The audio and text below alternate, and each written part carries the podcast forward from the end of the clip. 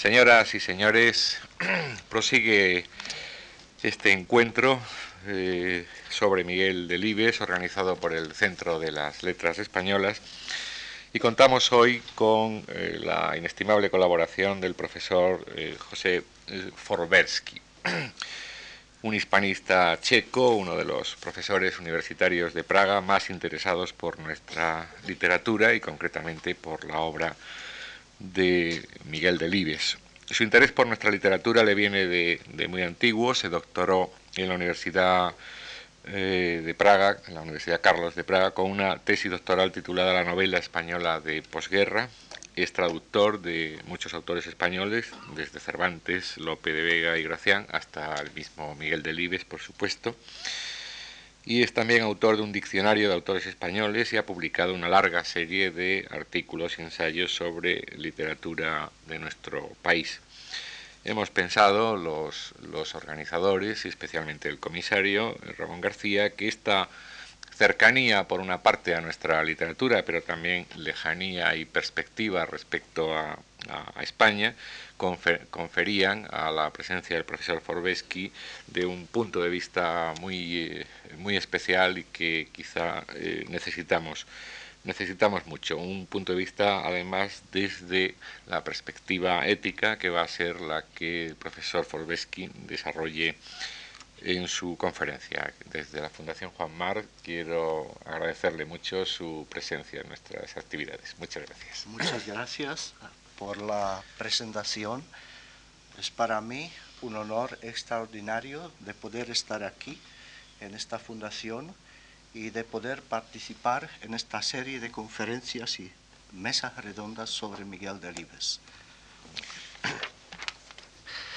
Señoras y señores, voy a hablar sobre un aspecto especial quizá el aspecto que no se suele tratar, creo yo, en la actualidad con frecuencia, es el aspecto ético de una obra de un escritor, en este caso de Miguel Delibes. Entonces yo creo que parece ser poco oportuno en nuestro tiempo enjuiciar cualquier obra del arte y sobre todo la literaria desde el punto ético, con criterios éticos. Lo que hoy día interesa es más bien la forma, el lenguaje, la estructura, etc. El propio mensaje a veces vale menos. Es mi impresión, pero creo que puedo decir que hoy la pregunta no se pone por el contenido, más bien por la forma. Yo debería antes de entrar en la materia explicar lo que entiendo por el elemento ético. Creo yo que aquí debemos entender el hecho de que el escritor no se abstenga de identificarse en su obra, sea implícita o explícitamente, con algún sistema de principios éticos, lo que significa que no conciba su quehacer como puro juego verbal o estilístico, sin compromiso, sin vinculación con la realidad que trasciende la respectiva obra en cuanto conjunto de signos o una estructura.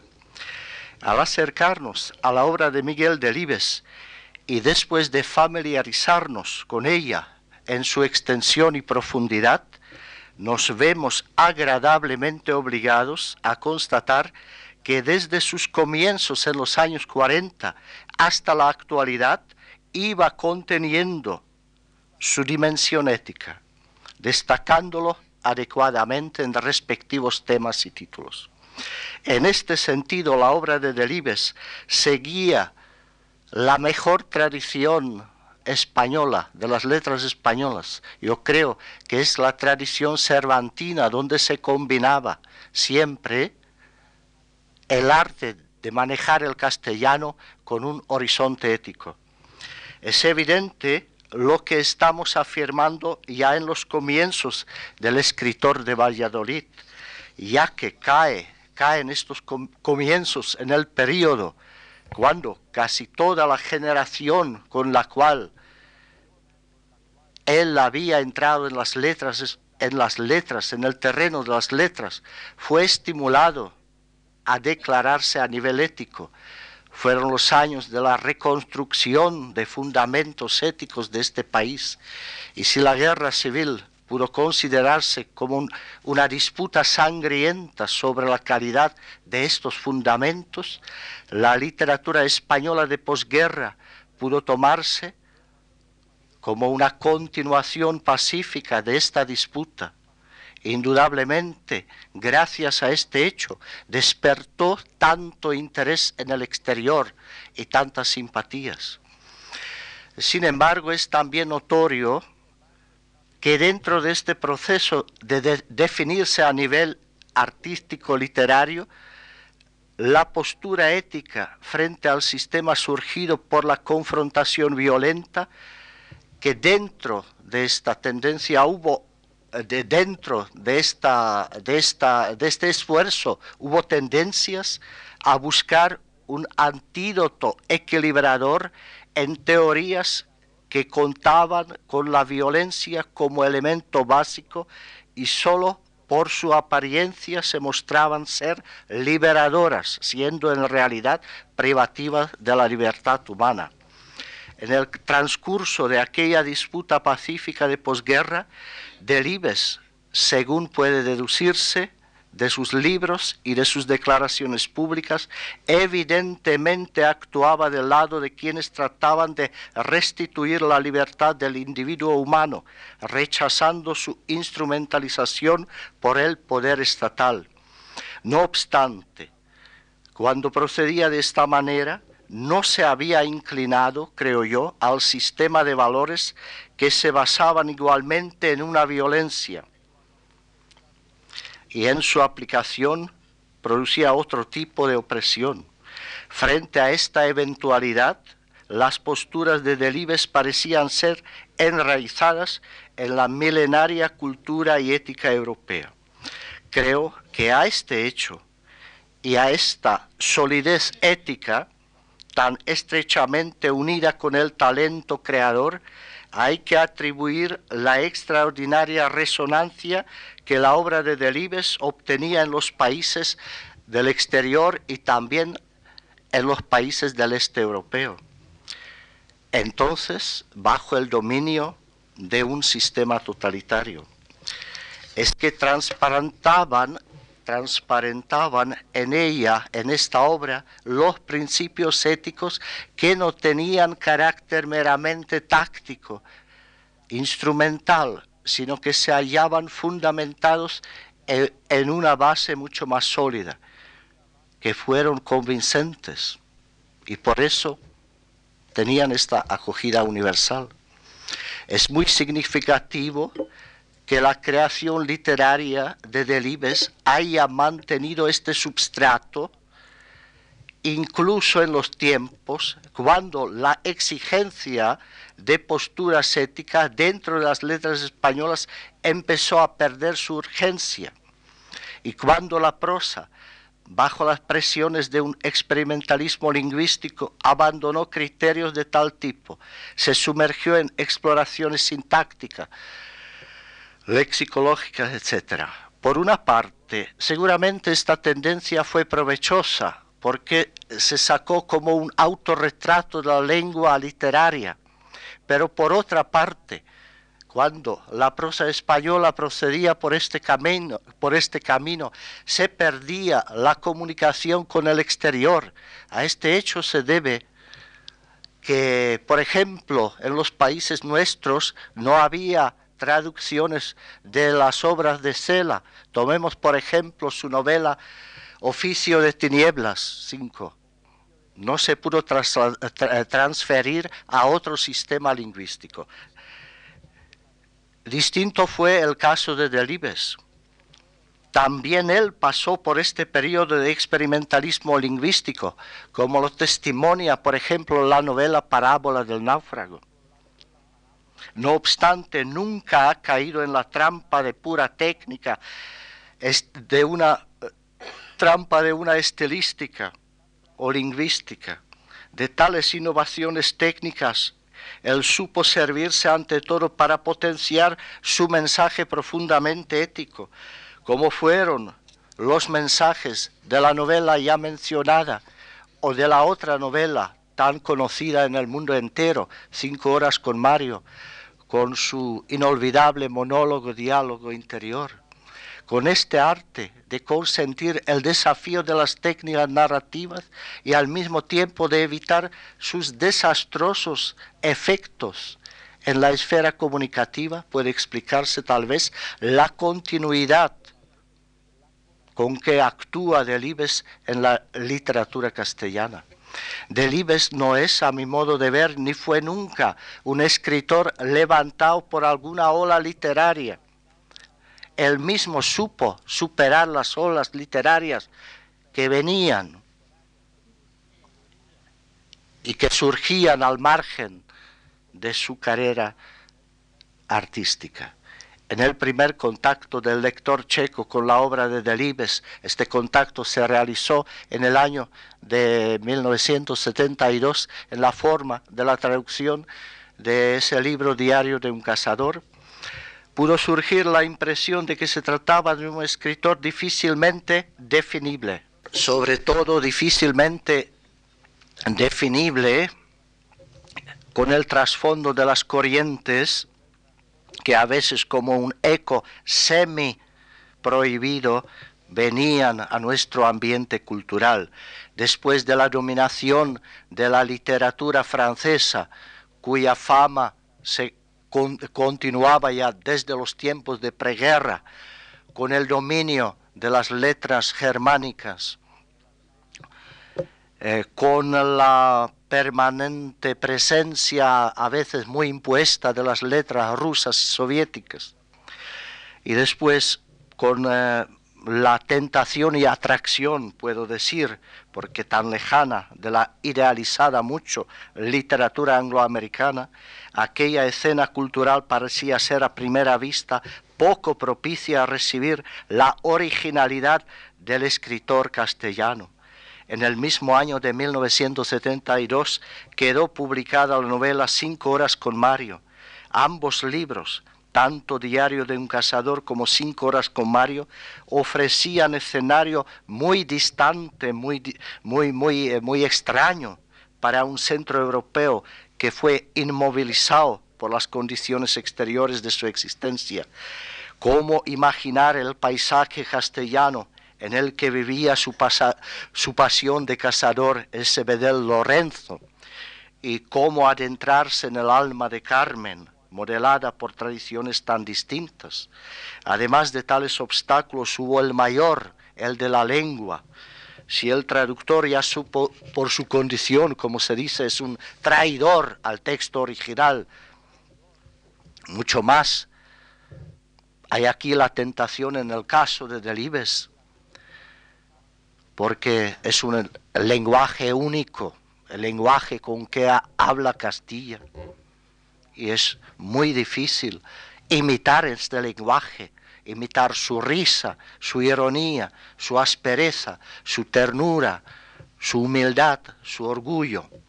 A pesar de que emergían dificultades y obstáculos, sea en la esfera del argumento, sea en la esfera idiomática, lo cierto es que los libros de Miguel Delibes lograban penetrar en aquella región y llevar su mensaje a los rincones tan heterogéneos como lo, eran entonces los países de la Europa central y del este.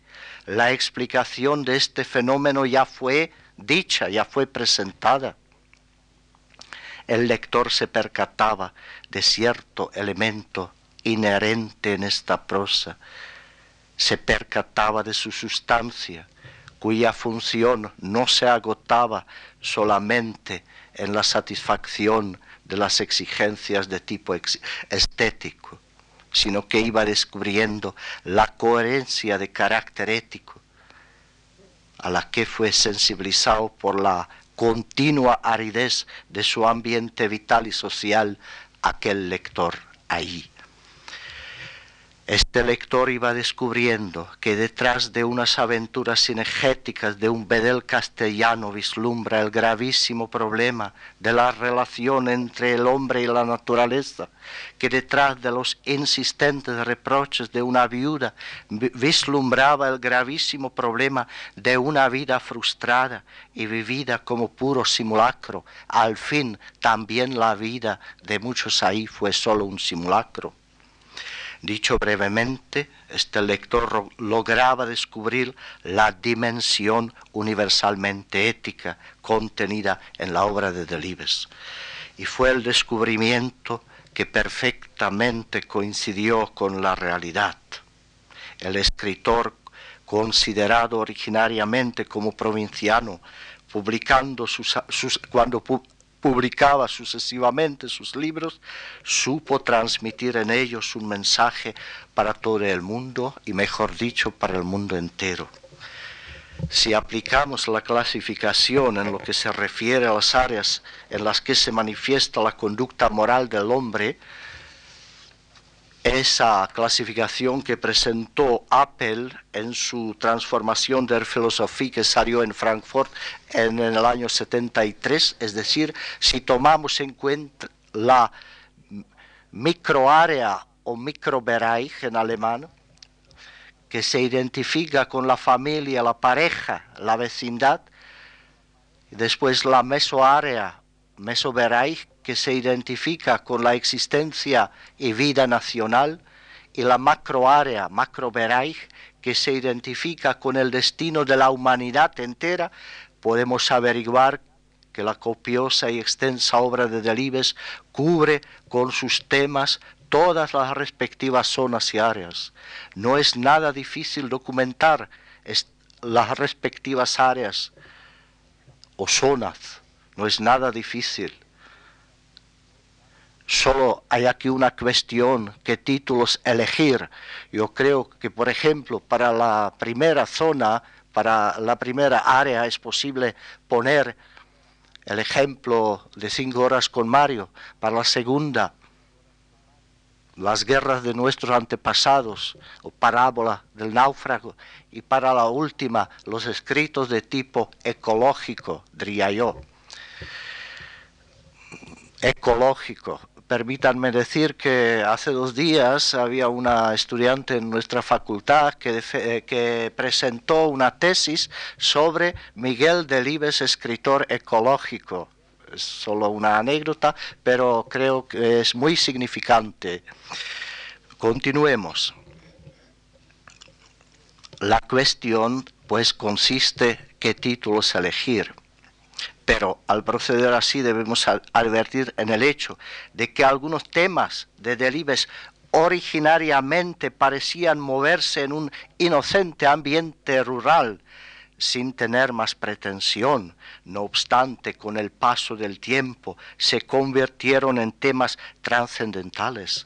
No es difícil adivinar que este es el caso de los temas relativos al campo y, a la naturaleza, esta conversión de temas a primera vista, considerados como locales, en temas que despiertan la, preocupación global, es un rasgo típico para la obra de Delibes.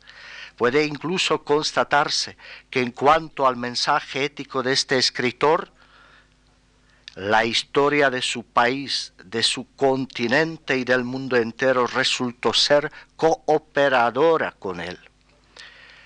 No es exagerar decir que esta historia, como si hiciera el trabajo benéficamente complementario sobre sus textos.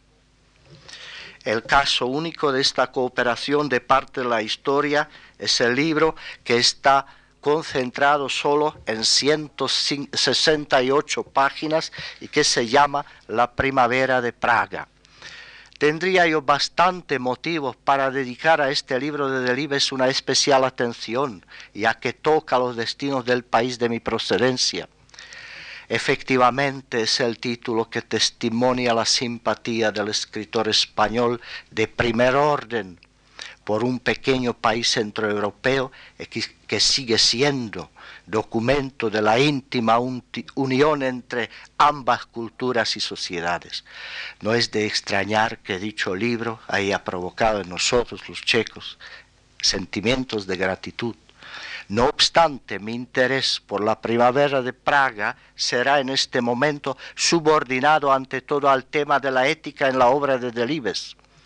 Permítanme decir de entrada que se trata de un libro de viaje y según yo sepa, el único que Delibes había, en que Delibes se había ocupado de temas políticos. Delibes presentó en él sus impresiones y reflexiones que había coleccionado durante su viaje realizado a invitación de la Universidad de Praga y de Brno en aquel histórico año de 1968. Hizo el recorrido en su coche acompañado de su esposa Ángeles iba publicando después los eh, capítulos sueltos en la revista matritense Triunfo y en forma de libro en Alianza Editorial. Por la crítica literaria seguramente es considerado este título como ocasional, como de arte menor, nada más.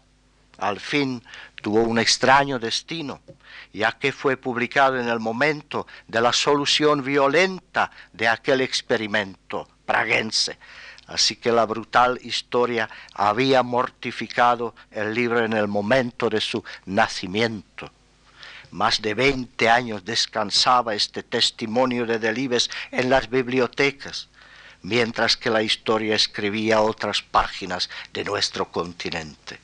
Incluso podría decirse que esta historia, como si se hubiera mofado del escritor español, atraído por un experimento que en aquella Europa de los años 60, Europa todavía amenazada por una destrucción nuclear, entreabrió un horizonte de esperanza, como si se hubiera mofado esa brutal historia de Delibes igualmente como se mofó de los pueblos de allí.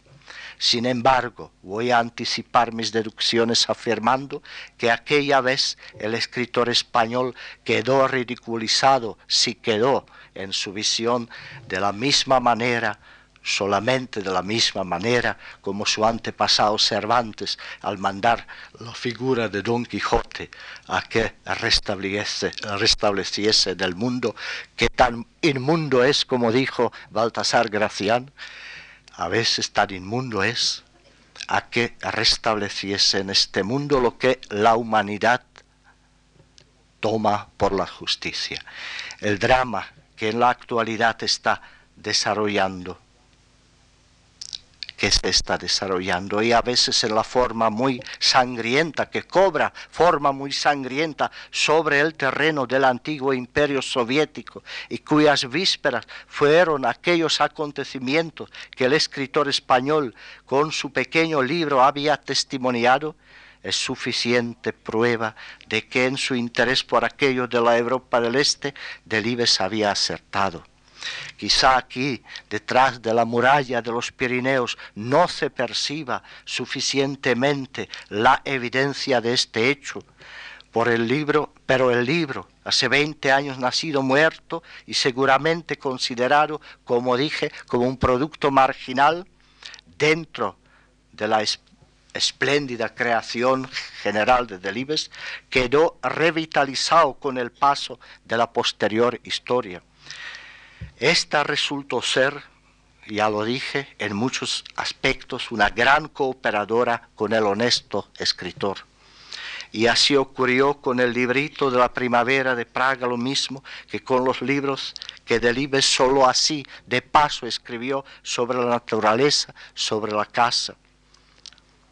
Aunque parecía moverse solamente en el área de intereses individuales, en una microárea ética, la realidad histórica los ha colocado en el primer plano de las preocupaciones universales. Y dada la reactualización del tema de ese libro que mencioné, permítanme concentrar nuestra atención en algunos detalles contenidos en este libro.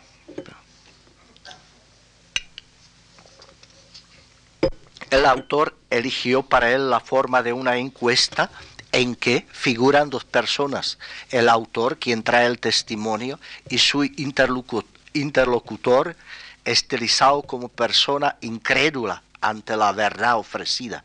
Ambas partes se sirven de vez en cuando de una aguda ironía típicamente delibesiana en la que brilla el genio de la lengua castellana. Por ejemplo, hay frases, si me interrumpe usted a cada paso, lío el petate y me largo con la música a otra parte y ya ve, replica el viajero Delibes mientras que su adversario constata, yo solo quiero enterarme de lo que ocurre en Praga, porque entre tantos dimes y diretes uno no sabe a qué carta quedarse.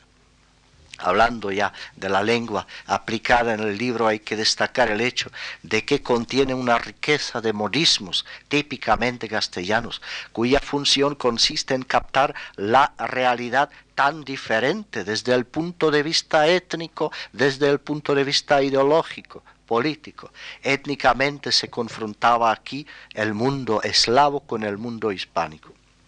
Ideológicamente, el entonces mundo llamado comunista, con él que todavía seguía siendo franquista. Y de esto surgían efectos únicos. Para aproximar la imagen tan diferente a la imaginación del habitante transpirenaico, el autor hizo esta operación lingüística trasladando lo extraño en la intimidad de los modismos castellanos, la lengua checa, que pertenece, como sabemos, a la familia de lenguas eslavas. En vez de decir, por ejemplo, liarse el petate, dice llevarse los cinco ciruelas e irse. Es uh, una mm, imagen sacada de la idea del mercado, quizá, o algo así. Lo, sí. Pues es sabido que la literatura checa con la pluma y el genio de Jaroslav Hasek, ha creado en el siglo XX la figura del bravo soldado Schweik, persona subversiva, destructiva ante un orden establecido. No se puede admitir la tesis, yo no la admito. Algunos dicen, por ejemplo, el escritor soviético decía que, eh, Schweik es la figura que refleja el carácter nacional.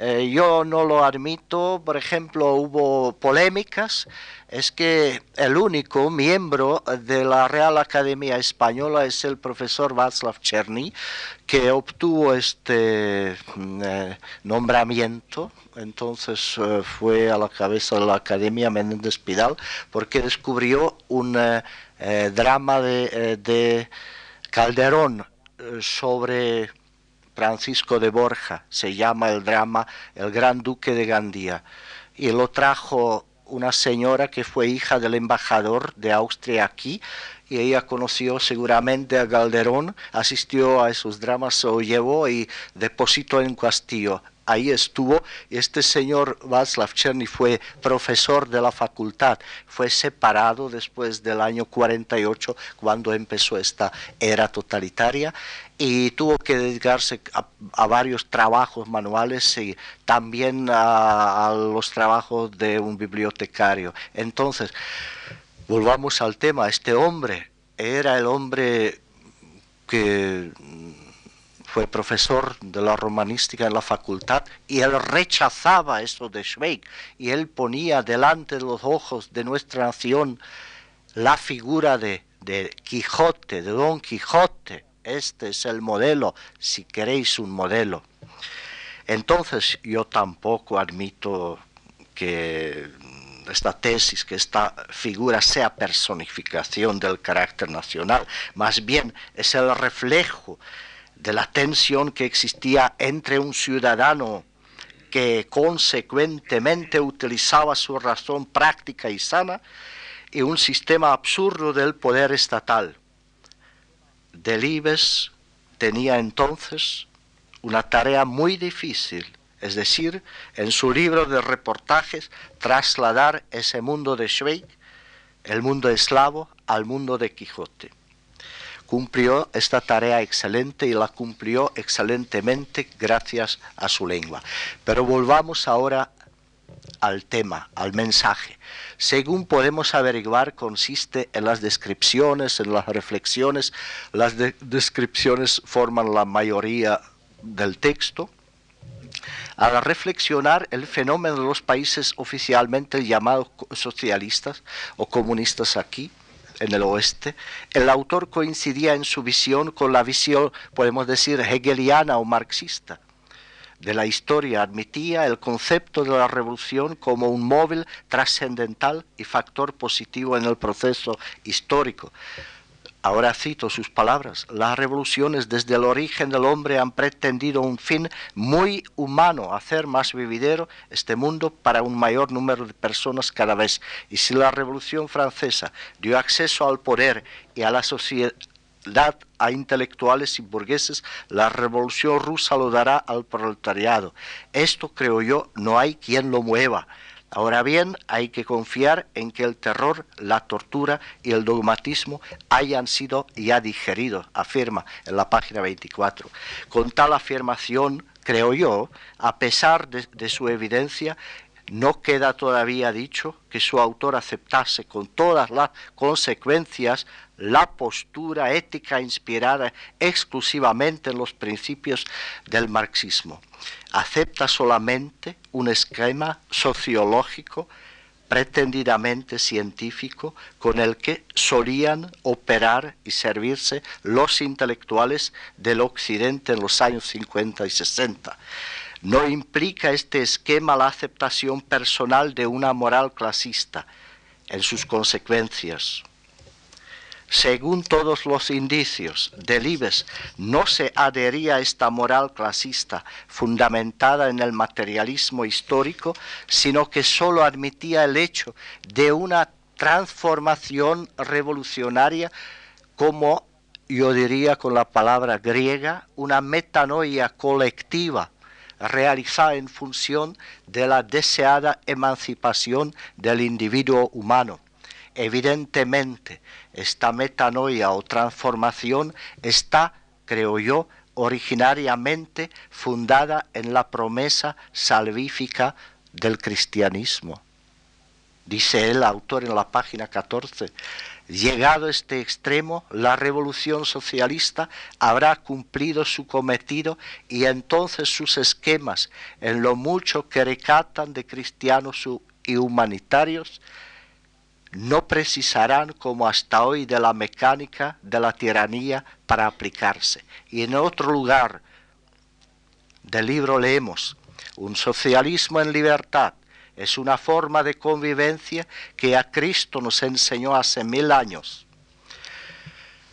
Se ve por estas citas que el autor en su postura oscilaba entre la insistencia exterior de una racionalidad teórica encarnada en la teoría de la revolución y la constancia interior de la fe cristiana con su promesa salvífica.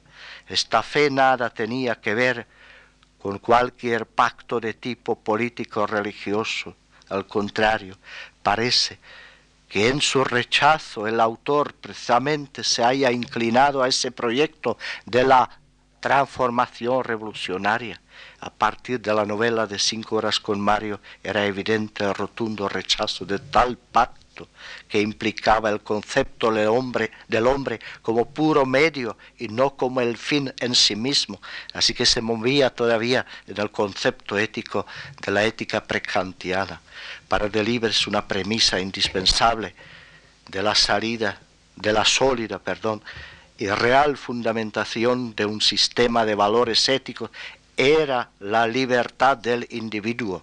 Salía de una sociedad que no me gustaba para entrar en otra que me desagradaba no menos, dijo en la página 11 de su libro, caracterizando su dilema. La situación de un ciudadano que se movía entre dos esferas que carecían de la indispensable libertad, siendo esta condición esencial para, cada acto que en el orden de la praxis humana pudiera reconstruir el auténtico estatuto de la persona humana. Estoy persuadido de que aquel experimento del año 68, por eso tanta atracción contenía para Delibes, ya que prometía al hombre, después de pasar este, la fase de la metanoia colectiva por la revolución, darle una nueva imagen y calidad. Utiliza con frecuencia Delibes este concepto del hombre nuevo, darle una sólida base para su autorrealización en la libertad, darle la posibilidad de ser en el sentido ético un fin en sí mismo y no un puro instrumento. La fórmula sociopolítica de esta visión se llamaba entonces el socialismo en libertad. Según todos los indicios, hoy día este proyecto se encuentra fracasado. No es nada más que una utopía.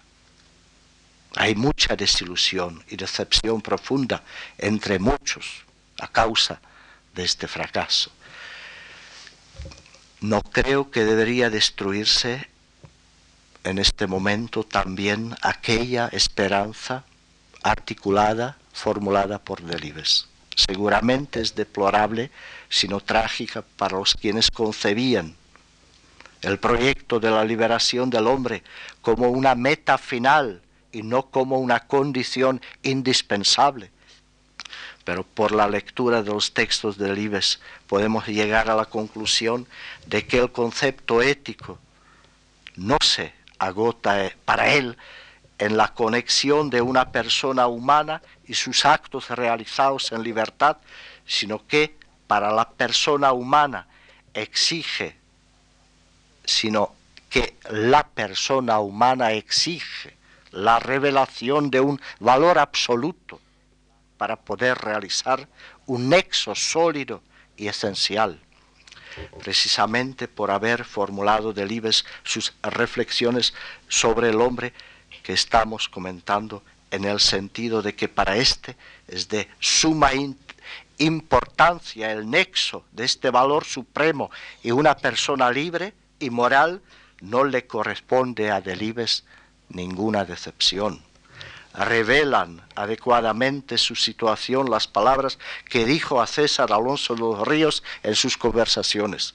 El hecho de que yo me incline por el hombre humilde y por el hombre víctima revela, imagino, mi espíritu democrático, pero no menos mi espíritu cristiano. Ya, ya hemos dado nuestra opinión que el pequeño libro de Delibes sobre los acontecimientos del año 68, igualmente como sus libros dedicados a la naturaleza y al hombre dentro de ella, cobran con el paso de nuestra historia una nueva, más amplia dimensión. Pero mientras que la visión de Delibes en lo que se refiere al socialismo en libertad se ha convertido en algo totalmente utópico e irreal, el aviso sobre las contradicciones del sistema entonces observado y ante todo en la esfera de la economía, con exceso queda confirmado.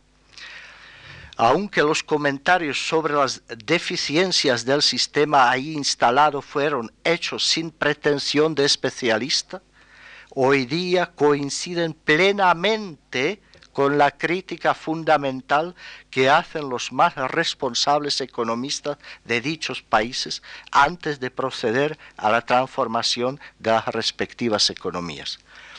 Dice Delibes, sin competencia no hay estímulo, y el estímulo es evidentemente un elemento que hay que inyectar a toda prisa en el organismo económico. Esta fue la conclusión de Delibes. las cuestiones del bajo rendimiento de la producción, de la actualización de maquinaria y utillaje, la descentralización de la industria, la cuestión de la convertibilidad de la moneda, la cuestión de los sindicatos libres, todo esto como problemas graves lo había constatado el escritor español hace ya casi un cuarto de siglo y como puro observador exterior.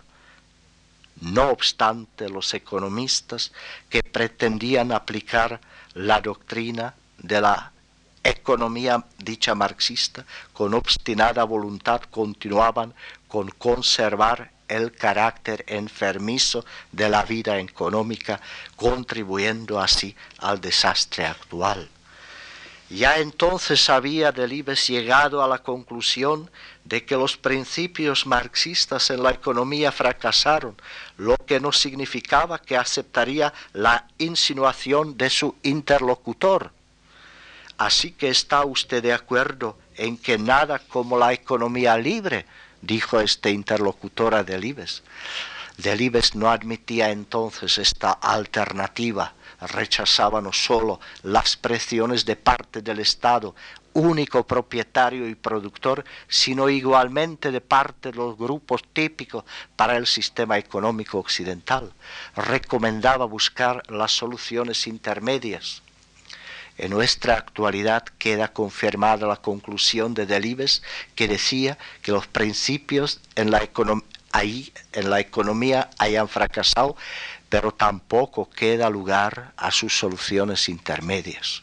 Se impone hoy la economía del mercado como la única solución, como la única salida de las consecuencias del fracaso del proyecto utópico. Ciertas capas de la población siguen soñando con las soluciones intermedias, pero en general se impone el pragmatismo y el utilitarismo si el originario socialismo en su versión idealista del siglo XIX se basaba en una moral solidaria, hoy día trata de abrirse el camino allí, en la Europa del Este, después del imperio de la racionalidad teórica y utópica, una racionalidad prevalecientemente práctica. Esta situación podríamos caracterizar con unas palabras escritas entonces por Delibes en el libro comentado. Una cosa es el planteamiento doctrinal, filosófico, de los problemas y otra, muy distinta, el problema de la realidad. Pese a ciertas reservas, podemos repetir nuestra constatación que apareció ya en lo dicho antes, la historia llegó a ser muy cooperadora con Delibes y le ha dado un extraordinario imprimatur al libro que parecía ser, como dijimos, muerto en el momento de su publicación. Afirmó el autor en el prólogo, redactado después de la invasión, después de haber sido, aplastada aquella primavera, dijo Delibes, cito, pese a todo, sigo creyendo en la posibilidad de hacer compatibles la justicia y la libertad y no, dudo de que a la larga el paso dado por Rusia, torpe y brutal, acabará volviéndose contra ella. Al pie de la letra está cumpliéndose este presagio, este vaticinio en nuestros días. La Rusia de hoy, ella misma, se estremece en convulsiones políticas y sociales cuyo aviso de Libes había entrevisto en un país entonces perteneciente a su esfera imperial. En la misma página donde figura la cita anterior queda dicho, otros hombres, tal vez los mismos, recogerán la antorcha. No olvidemos que si la vida humana es efímera, la historia es perdurable. A título de anécdota, más bien de anécdota, Tratemos ahora de hacer desfile de las personas que, como quedó vaticinado por nuestro escritor, han recogido la antorcha y cuyas personas ya actuaban en la relación que trajo Delibes a la península en el, en el año 68. En primer lugar, la persona de Alejandro Dubček, figura símbolo, ante todo para el mundo exterior, presidente de la recién concluida Asamblea Nacional, en el año 1992, no más secretario del Partido Comunista, sino en estos días el jefe electoral por el Partido Socialdemócrata Eslovaco, otra persona. El entonces ministro de Asuntos Exteriores, Jerzy Hayek, después de la invasión signatario de la Carta 77, eso fue la, Carta de los Disidentes. Y él mismo disidente activo en la Comisión para la Defensa de los Derechos Humanos, en vista de su edad, hoy día reduce sus actividades públicas. Sin embargo, de vez en cuando la televisión presenta su figura en tal o cual acto público. El filósofo Iván Svitak, mencionado entonces por Delibes como ídolo de la juventud checa, había emigrado después de la invasión a los Estados Unidos, donde actuaba como profesor en una universidad de California o de Nueva México. Hoy está de vuelta y hace declaraciones escandalosas contra el gobierno, incluso contra el jefe máximo, porque se mueve por el lado de la extrema izquierda. Eduard Goldsticker, profesor de la germanística, kafkólogo, en los tiempos de la visita de Delibes, presidente de la Unión de Escritores, en 1968 emigró al oeste, fue activo ahí en Inglaterra como profesor universitario, hoy sigue siendo activo en la vida científica y cultural, pero como personaje político está radicalmente rechazado como por la generación de los hombres eh, por la generación de los más jóvenes. Está rechazado como toda la generación, esa generación de la primavera que es muy crítica frente al socialismo.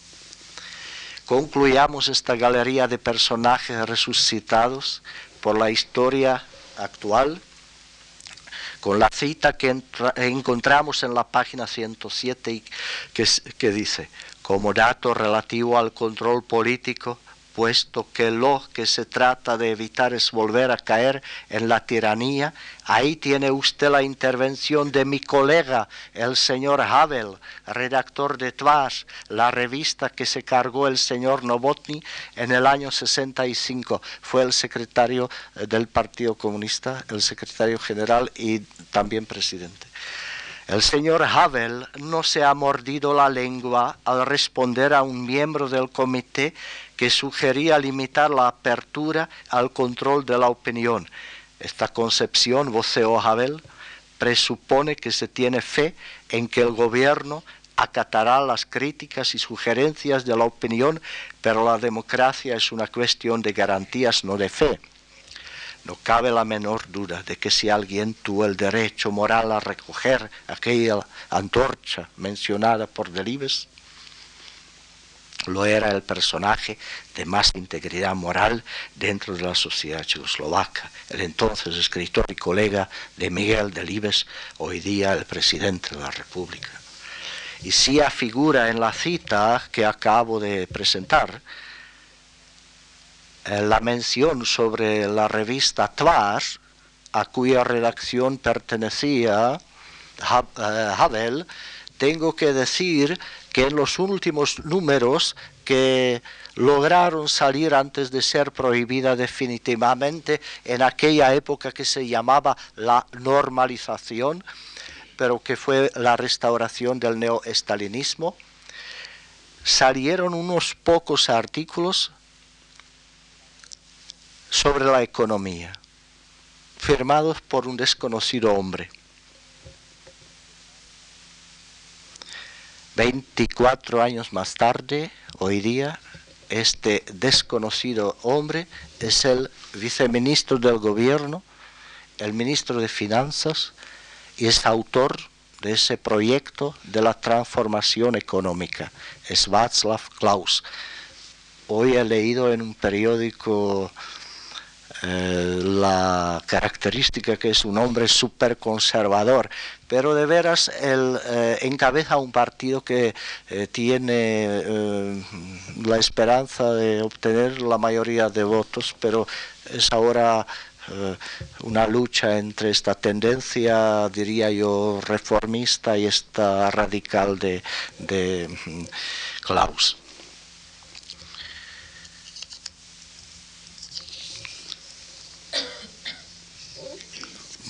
Se ha dicho de paso que este señor Klaus mm, eh, citó en sus artículos también a Ortega y Gasset, es que a él le interesó sobre todo su reflexión sobre el ocaso de las revoluciones, es decir, eh, él se aprovechó de esta tesis de Ortega y Gasset de que el proyecto revolucionario es un proyecto puro eh, de una razón eh, matemática o kantiana pura y que la vida siempre trae la corrección necesaria.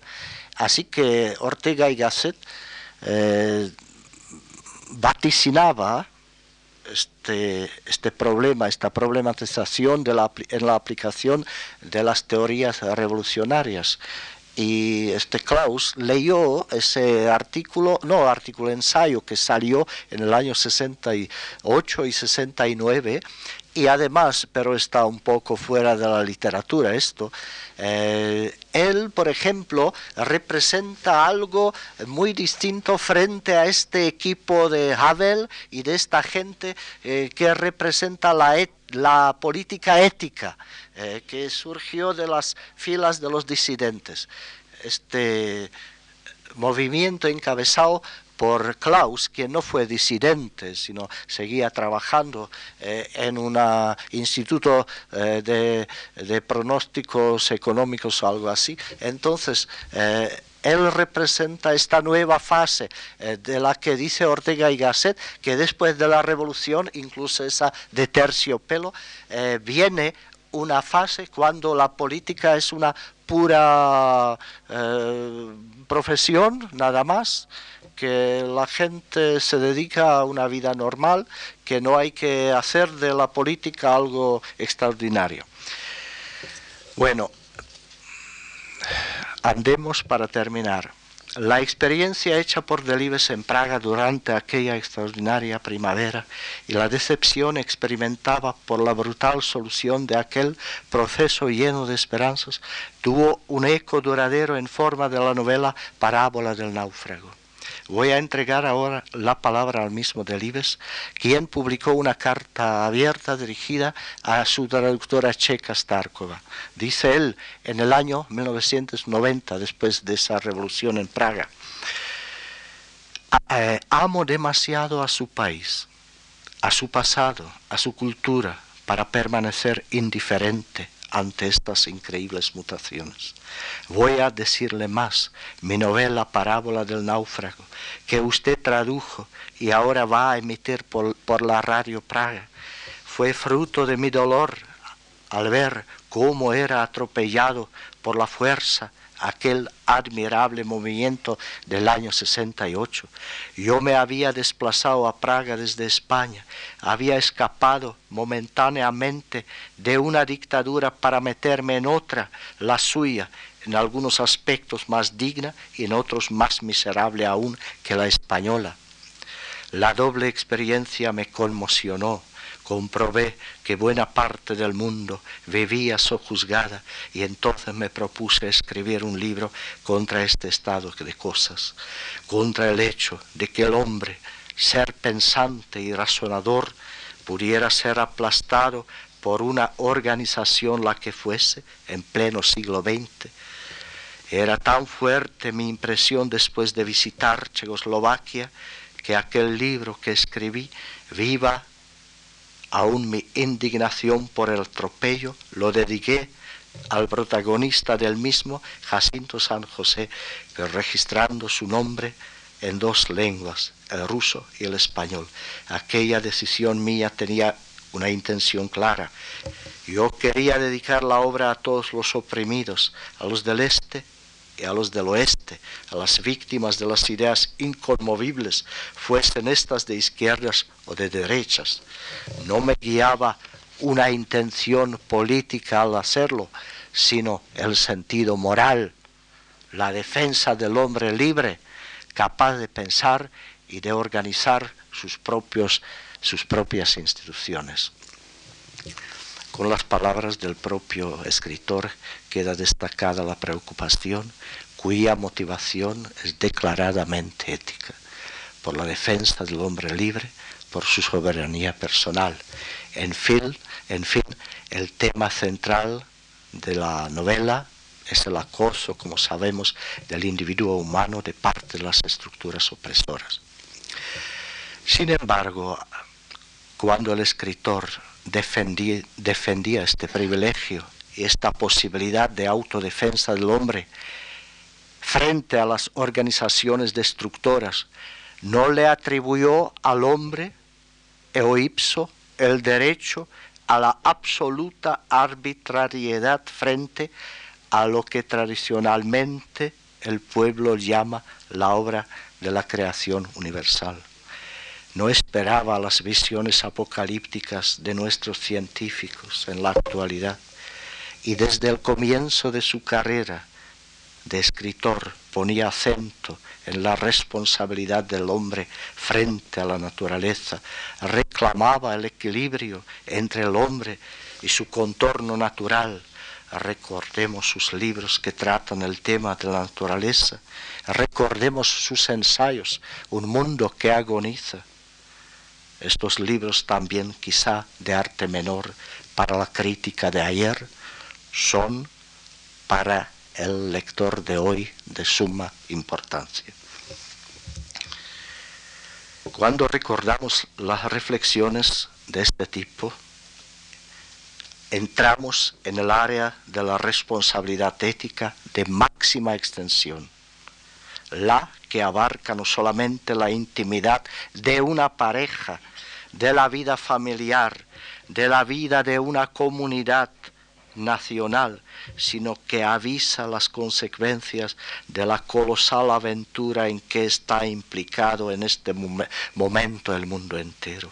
El hombre sensible a la obra de la creación, el hombre quien en la persona de su bedel Lorenzo quedaba admirado mirando el espectáculo de la naturaleza, se identificó en su satisfacción este ante este milagro de la creación con el mismo Dios creador, solo este hombre con antelación pudo avisar los desastres del frenético progreso tecnológico.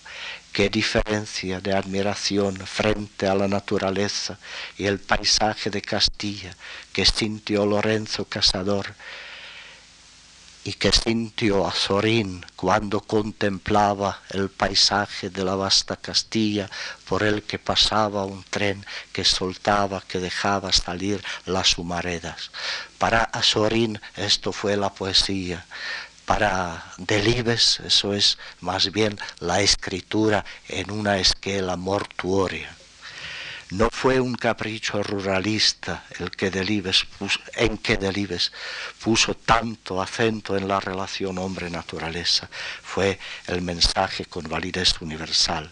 Indudablemente, para Delibes, la naturaleza fue y no dejó de ser una hermana y en este sentido creo podemos identificarle con el hombre que tenía al sol por su em, hermano y la tierra por su madre, y quien hizo un himno a este magnífico espectáculo del universo.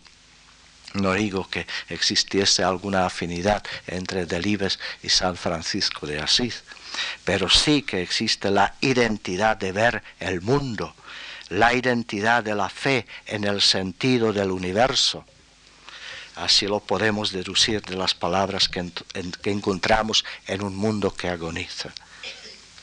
Dice Delibes, a mi juicio, el primer paso para cambiar la actual tendencia del desarrollo y, en consecuencia, de presentar la integridad del hombre y de la naturaleza, radica en ensanchar la conciencia moral universal, que hay que entender con la fórmula de Delibes la conciencia moral universal, sin querer sugerir una equívoca interpretación, entiendo estas palabras como una convicción, como una evidencia de que el hombre tiene un compromiso moral no sólo ante la sociedad en que está integrado, sino también de acuerdo con el orden de un amor supremo, también ante la propia naturaleza. Permítanme concluir estas modestas aproximaciones a Miguel Delibes y a su obra con la constatación de que esta admirable obra contiene absorbido un consistente fondo ético, el mismo fondo sobre el que quedó edificada la cultura europea y en, el que está anclada también la cultura de España. Junto con la maestría en manejar el maravilloso instrumento del castellano de Valladolid, este fondo ético constituye la grandeza de este escritor, orgullo de las letras hispánicas. Fue también esta combinación de estos dos factores lo que había abierto a Miguel Delibes la puerta, a pesar de que entonces fue la puerta hecha con alambre de púas de nuestra Europa central y del este. Y creo que también fue esta combinación en la obra de Delibes que nos enseñó ahora lo digo un poco patéticamente, pero es así, nos enseñó este escritor a tener España muy profunda en nuestros corazones. Y así termino.